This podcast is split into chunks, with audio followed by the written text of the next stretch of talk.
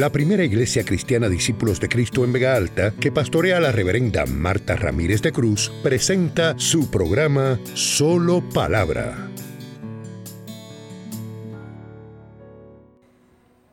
Aleluya. Gloria a ti Jesús. Gloria a ti Jesús.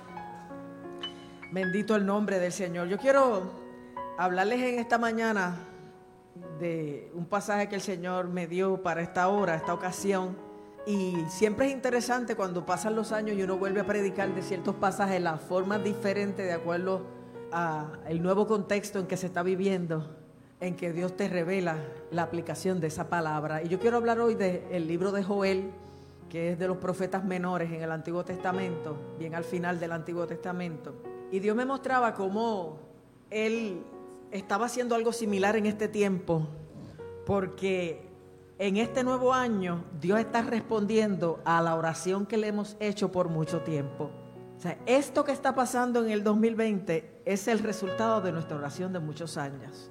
Y no es algo negativo, es algo positivo que va a levantar y a provocar lo que nosotros anhelábamos, aleluya de ver el mover de Dios de una manera poderosa, nueva y especial, porque Dios está arreglando las circunstancias y los escenarios para empoderar la iglesia y entonces poner en alto su nombre. Aleluya. Gloria al nombre del Señor. Y fíjense que en el libro de Joel, eh, Dios le pregunta al pueblo si ha acontecido en sus días o en los días de sus padres algo como lo que les acababa de acontecer a ellos. Ellos acababan de tener una catástrofe natural, porque una invasión de langosta, miles de miles de miles de langostas, no de las que están en, en el mar, sino langostas eh, como las esperanzas, saltamontes, habían invadido la tierra y cuando un ejército de ese tipo viene, arrasa con todo con fruto, con hoja, con corteza. Y si usted no se esconde, le llevan también la piel y el pelo de la cabeza. Había ocurrido una catástrofe natural. Y Dios le está preguntando al pueblo, ¿ustedes habían visto algo así en sus días o en los días de sus padres? Ahora les digo yo a ustedes, ¿ustedes habían vivido algo como lo que estamos viviendo de estos temblores y terremotos en Puerto Rico? Dicen que hace 100 años, un poco más de 100 años que esto ocurrió. Así que aquí nadie tiene más de 100 años y, no ha sido testigo. Y fíjense que Dios le contesta al pueblo que lo que está pasando se contará a nuestros hijos y a los hijos de nuestros hijos y, y esos hijos a la otra generación. Si Cristo no ha venido, las cosas que van a seguir pasando en este 2020, nosotros se las vamos a contar a nuestros hijos que están chiquitos y ellos a su vez a sus hijos y esos hijos a su vez a la próxima generación. Porque son cosas especiales y son cosas que se repiten. Y Dios mandaba al pueblo a repetir sus obras poderosas, sus hechos poderosos. Por eso los salmos, la historia, tantos pasajes están llenos de las mismas historias de cómo Dios sacó el pueblo de Egipto, le abrió el mar rojo, les puso columna de nube, de fuego, ah, sacó agua de la peña, derramó maná. Y aún en el Nuevo Testamento Jesús hace cita de esas cosas. Porque son cosas que Dios quiere que se repitan a las siguientes generaciones para que no se olviden el Dios grande y poderoso al que servimos, que sigue siendo el mismo ayer, hoy y por los siglos. El Dios de Moisés está aquí, aleluya. El Dios de Abraham, Isaac y Jacob está aquí, aleluya. El Dios de Isaías, de Jeremías, de todos los profetas está aquí. El Dios y Padre de nuestro Señor Jesucristo está aquí. Aleluya. Y Él va a seguir levantando un testimonio poderoso de prodigios y maravillas para que se lo sigamos contando a las nuevas generaciones. Y Dios está explicándole que ese gran ejército de langostas que devoró y arrasó con todas las cosechas y con toda la plantación y con todo lo que había en la superficie de la tierra, dice que lo que quedó de las orugas, diferentes etapas de, del mismo insecto, comió el saltón y lo que quedó del saltón comió, comió el revoltón y la langosta comió lo que del revoltón había quedado. Y yo leyendo esto, yo decía, Dios mío, de tanta corrupción que ha habido en este gobierno, que se comió la provisión de muchos pobres. Vino la Junta de Control Fiscal donde hay, que pagarles tanto, que se comió otra parte. Después los huracanes que siguieron comiéndose la provisión del pueblo porque no llegó al pueblo. Después la corrupción y el robo gubernamental que denunciamos el verano pasado y ahora los terremotos. Y yo veía esas etapas de la langosta en sus diferentes niveles de desarrollo y yo decía, lo que quedó de la corrupción se lo comió la Junta, lo que quedó de la Junta se lo comió el huracán María, lo que quedó de María se lo comió Ricky Rosselló y su pandilla, y de lo que comió Ricky Rosselló se lo está comiendo ahora el terremoto. Hay que cuidar. Por eso las iglesias están haciendo lo que están haciendo, porque aseguran que lo que los hermanos y los fieles y los piadosos aportan llegue donde tiene que llegar. Aleluya. Pero Dios está ahí diciendo, haciendo un llamado. O sea, hay escasez, se acabó la provisión, no hay para que coma el pueblo. Y el llamado que Dios hace es despertar, borrachos y llorar y gemir. Y cuando yo leía esto, Dios lo que ponía en mi corazón era, se acabaron las fiestas. Eso de que las navidades aquí duran hasta que empieza Semana Santa, se acabó. El Día de Reyes se acabaron las navidades. Eso de seguir estirando octavitas y, fiestas de la calle San Sebastián y seguir con, con las fiestas enajenantes, donde lo que se promueve es la bebelata, la poca vergüenza, la enajenación, no puede seguir.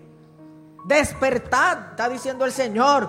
Llorad la condición espiritual y la condición del país. Gemid, dice el Señor. Porque tenemos que tener los pies sobre la tierra y una visión clara de qué es lo que está pasando.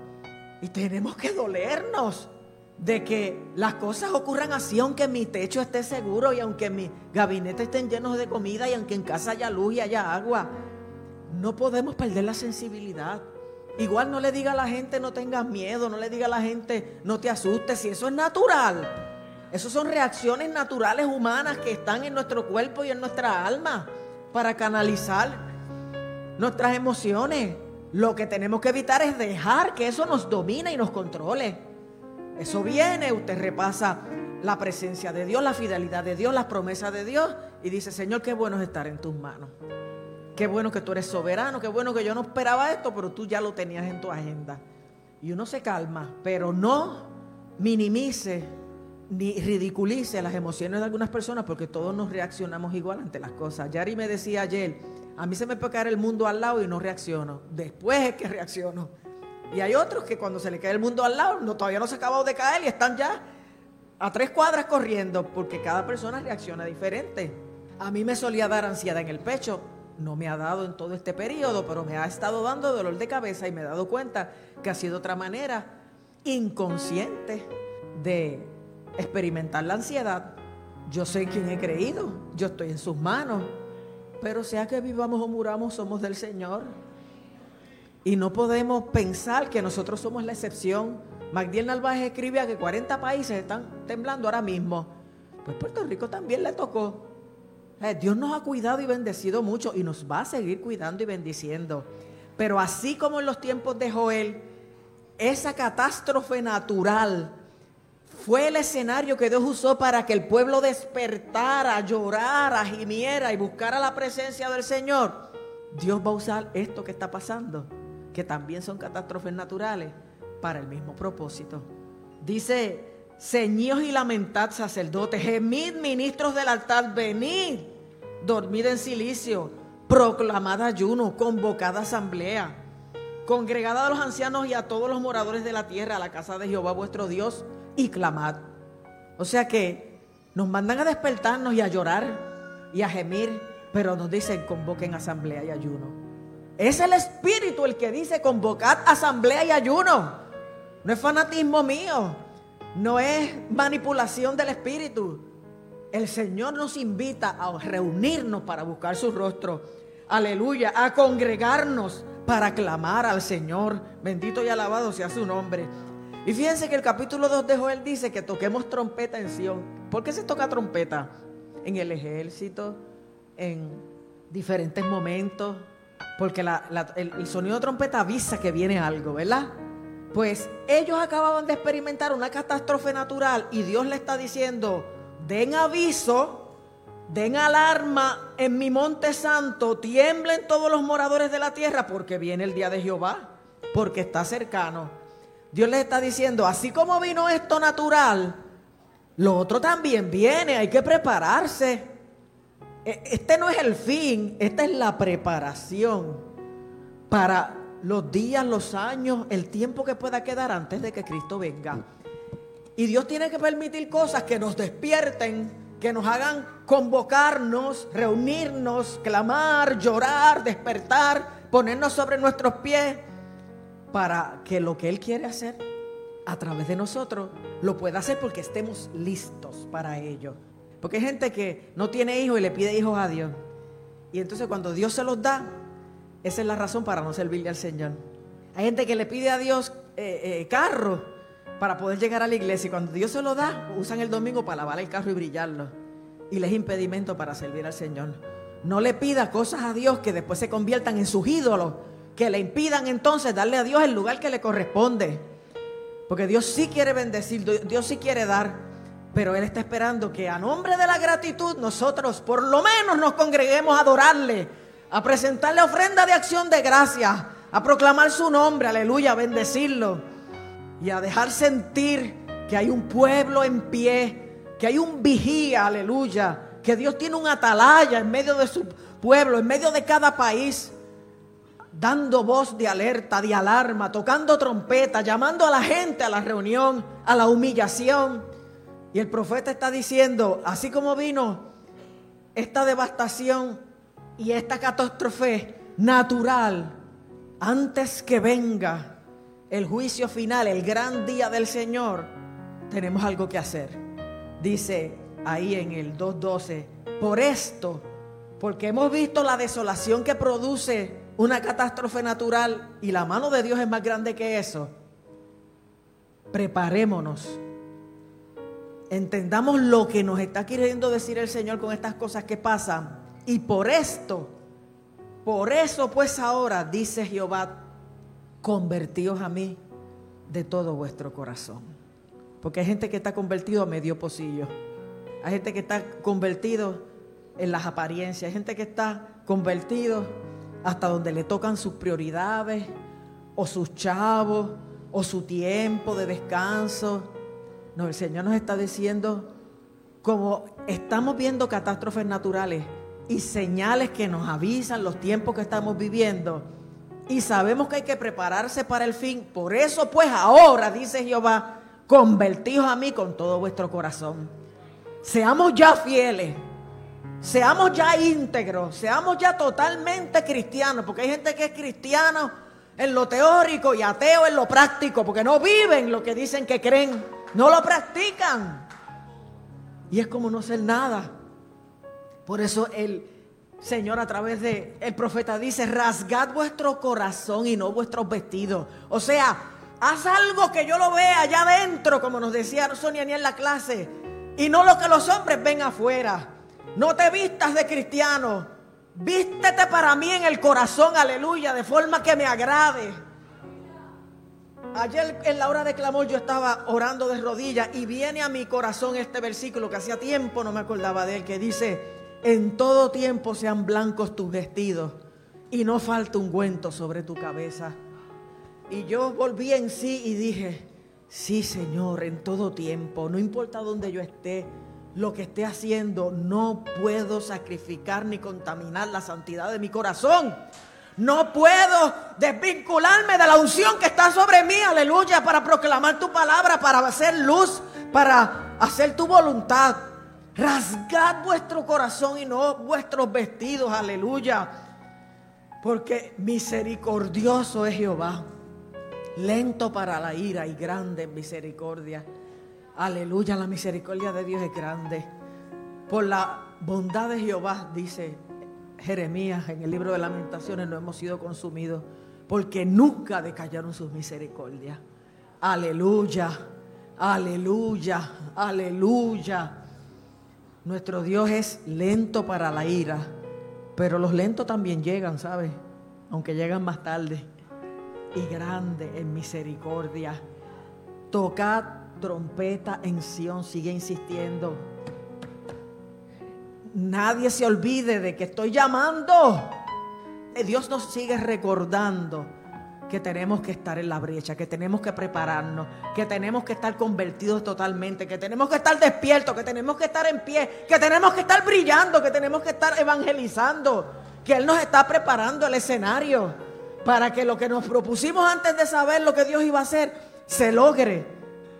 Aleluya. Y tras toda esta oración, todo ese plan de evangelismo que había, lo podamos llevar a cabo porque la gente está preparada, está sensible está sensitiva, está asustada y tienen que oír, aleluya, que hay un Dios verdadero, que hay un Dios de poder, que hay un Dios de respuestas, que hay un Dios de, amor, pero un Dios también que llama al cambio, que llama a la responsabilidad, que llama al servicio.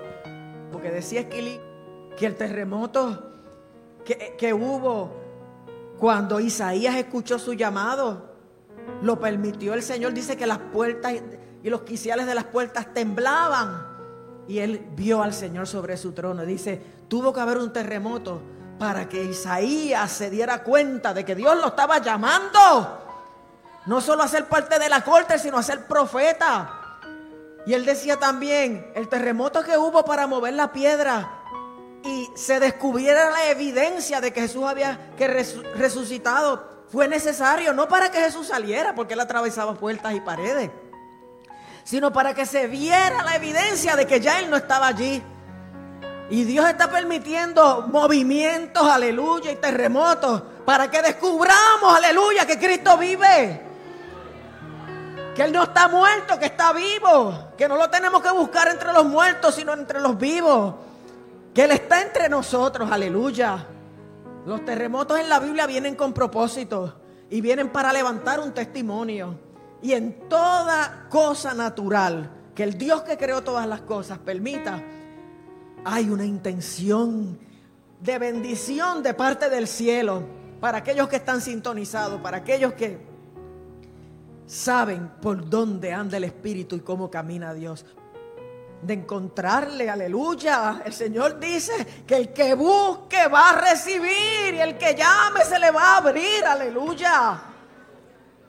En el peor momento de Jeremías fue cuando Dios le dijo, clama a mí, aleluya, y el rey no te oyó, y la familia no te oyó, y el pueblo no te oyó, y los príncipes no te oyeron, pero yo te responderé, aleluya. Y te voy a revelar lo que voy a hacer con el pueblo. Eso es lo que tenemos que hacer, hermanos. En las cárceles que el mundo nos ha querido poner para privarnos de nuestra libertad, descubrir, aleluya, que Cristo está libre por ahí y utiliza esos momentos difíciles para revelarse en nuestra vida. No fue eso lo que hizo Dios con Jesús después que fue bautizado antes de iniciar su ministerio. Lo llevó 40 días al desierto. Los desiertos son las oportunidades de Dios y también las oportunidades del diablo. Hay que ver con quién uno se conecta. Porque el enemigo lo quiso usar para atentar a Jesús. Pero Dios, aleluya, lo utilizó para establecer, aleluya, en el corazón de Jesús lo que eran los principios del reino. Pero en el desierto Jesús se acabó de preparar para empezar su ministerio. Y en este desierto el Señor nos va a preparar, aleluya, para las cosas grandes y maravillosas que van, que Él va a hacer a través de nosotros. Porque el Señor tiene cosas nuevas. El Señor no es un Dios aburrido. El Señor no es un Dios de rutinas, aleluya. El Señor es un Dios de hechos portentosos, un, Dios de sorpresas, aleluya. Un Dios de revelación, un Dios de cambio, aleluya. Un Dios de cosas nuevas que nos lleva hacia el frente y no hacia atrás. Que nos toca el alma, que nos mueve el piso, aleluya, para que despertemos y dejemos la borrachera espiritual. Y empecemos, aleluya, a conectarnos, a escucharle, a convertirnos de verdad, a reunirnos como Él merece a darle la gloria de vida a su nombre, no una porquería de gloria, gloria a Dios, gloria a Dios. La gloria de vida a su nombre. Con las manos, con el corazón, con el pecho, con todo tu ser, aleluya. Y si Él te inclina, te invita a tirarte a su presencia, tírate y no esperes por nadie. Haz lo que te diga el Espíritu. Porque Dios está esperando que en medio de la reverencia y de la santidad le descubramos, le agrademos y Él pueda alcanzarnos de nuevas formas, aleluya, y enamorarnos. ¿Sabe que cuando Dios mandó a Oseas a casarse con una mujer prostituta, lo usó como símbolo del pueblo de Israel que él se quiso casar con un pueblo común y pecador. Y después que le dio hijo y lo engrandeció, le fallaron con los ídolos. Y dice, le dice Dios al profeta, o sea, en el versículo 1.14, pero he aquí, ella me ha dejado, ella me ha engañado con muchos maridos, con muchos ídolos. Ella se ha ido tras sus amantes, pero yo estoy permitiendo que lo esté perdiendo todo porque he aquí yo la atraeré y la llevaré al desierto y hablaré a su corazón, aleluya. Dios tiene que quitar las distracciones del medio para atraernos, aleluya, en el desierto y hablar a nuestro corazón lo que no podemos escuchar en el ruido y en el revolú del holgorio y de la pachanga y de todo ese montón de, de, formas de, de distraernos que tenemos para no enfocarnos en el Dios de amor, en el Dios de propósito, en el Dios que te hizo nacer para algo. Tú no estás aquí para ocupar un espacio. Tú estás aquí con una misión, con un propósito, aleluya. Porque Dios se lo dijo a David, se lo dijo a Jeremías y se lo ha dicho a mucha gente. Yo te creé y te separé para mí, aleluya. Y el Señor no ha terminado contigo ni conmigo. El Señor tiene cosas grandes para nosotros. Ninguno de nosotros es un accidente ni una casualidad. Todos nosotros, aleluya, estamos aquí con un propósito. Y tenemos que descubrirlo y tenemos que realizarlo. Y no nos podemos morir hasta que eso se cumpla. Más allá de la expresión de dones y talentos. Dios quiere tu corazón. Dios quiere la ofrenda viva de tu santidad, de tu respeto, de tu obediencia de entender quién es Él, aleluya, aleluya, y entender quién tú eres para Él, porque con amor eterno te ha, amado, por eso te ha prolongado la misericordia, aleluya. Y Dios a través de Joel decía, reunida al pueblo, no, porque como ahora los cultos los dan por internet, ¿qué necesidad hay de tenerse que vestir y maquillar? y llegar hasta la iglesia. Yo lo veo por internet. No, el Señor dice reunida al pueblo. No es como tú digas ni como yo diga, es como diga Él. Aleluya. Santificad la reunión. ¿Cómo santificamos esta reunión? Si santificar es poner aparte, separar para Dios. Esta reunión es para Dios, este culto es para Dios. Nosotros no estamos aquí para ver los hermanos que nos hacen falta. Nosotros no estamos aquí para ver un espectáculo, nosotros no estamos ni siquiera aquí para escuchar a la pastora. Estamos aquí para santificar el nombre de Dios, para adorarle, para hacerle ofrenda de acción de gracia. Aleluya, para humillarnos en su presencia, para escuchar cómo Él nos quiere hablar al corazón. Por eso estamos aquí. Y el Señor le decía al pueblo a través de Joel, convocad asamblea, reunida al pueblo, santificad la reunión. Estas reuniones tienen que ser santas. Juntada a los ancianos, congregada a los niños. Miren, a los niños hay que traerlos también. Usted no puede dejar sus hijos con la abuela, con el esposo, con quien sea. El Señor dice que vengan los ancianos, que vengan los niños, que vengan todos, hasta los recién casados que están de luna de miel, que vengan para acá. Dios está diciendo, esto es primero que cualquier cosa. Y esto es para todos, aleluya. Me encanta ese versículo donde dice en 2.17, entre la entrada y el altar, lloren los sacerdotes ministros de Jehová y digan, perdona, oh Jehová, a tu pueblo. Y no entregues a la al oprobio tu heredad, para que no digan la gente, ¿dónde está el Dios de ellos? Nosotros estamos como ministros de Dios, porque déjeme decirle, yo soy la, ministro pastora. Los ancianos son los ministros del altar, todos somos ministros porque eso es lo que quiere decir es siervos de Dios. Así que todos entre la entrada y el altar, desde que tú llegas hasta que culmina el culto, lloren los sacerdotes ministros de Jehová y pidan perdón. A lo mejor nosotros no estamos eh, activos en ningún pecado, pero Daniel pedía perdón por su pueblo. Nehemías, Esdras, tantos siervos de Dios orando y confesando el pecado de su pueblo y de sus antepasados. El pecado de sus padres, aunque ellos no lo hubieran cometido. Y a lo mejor nosotros estamos en orden y estamos en obediencia. Pero el Señor quiere que entre la entrada y el altar lloremos, gimamos, clamemos por perdón, por misericordia para este país. Aleluya. Y el Señor dice perdonará. Señor oirá y perdonará y bendecirá la tierra. No solo la gente, los animales y la tierra, dice ahí en Joel 2. Y yo voy a restituir los años que comió la oruga, el saltón, el revoltón, mi gran ejército. El Señor está diciendo todo lo que nos han quitado, todo lo que se ha sangrado, todo lo que se ha ido por el chorro cuando mi pueblo se reúne, me santifica la reunión, me busca, pide perdón, se humilla, aleluya. Yo bendigo la tierra, los animales, la gente y restauro, aleluya. Y restituyo lo que se comieron los gobiernos, lo que se comieron los huracanes, lo que se tratarán de comer en estos temblores. Yo restituiré, yo voy a, a darte más de lo que tú crees que perdiste porque la riqueza que te voy a dar, aleluya, la prosperidad que te voy a dar, es que Él te prosperará conforme prospere tu alma. Y si buscamos a Dios como tiene que ser, vendrá una riqueza espiritual tal que provocará una prosperidad total. Pero primero, lo primero. Y dice Dios, después de esto, derramaré de mi espíritu sobre toda carne y vuestros hijos y vuestras hijas profetizarán. Vuestros ancianos soñarán sueños, vuestros jóvenes tendrán visiones y ciertamente sobre mi pueblo, aleluya, derramaré de mi espíritu, aún sobre los siervos y las siervas. Y empezaré a dar señales en, arriba en el cielo y en la tierra, aleluya. Y todo el que invocar el nombre del Señor será salvo. Para más palabra, nuestro culto comienza todos los domingos a las 9.15 de la mañana en nuestro templo ubicado en la carretera número 2, kilómetro 29.7 en Vega Alta. Para detalles e información adicional, conéctate a www.vegaaltaparacristo.com. Te esperamos. Dios te bendiga.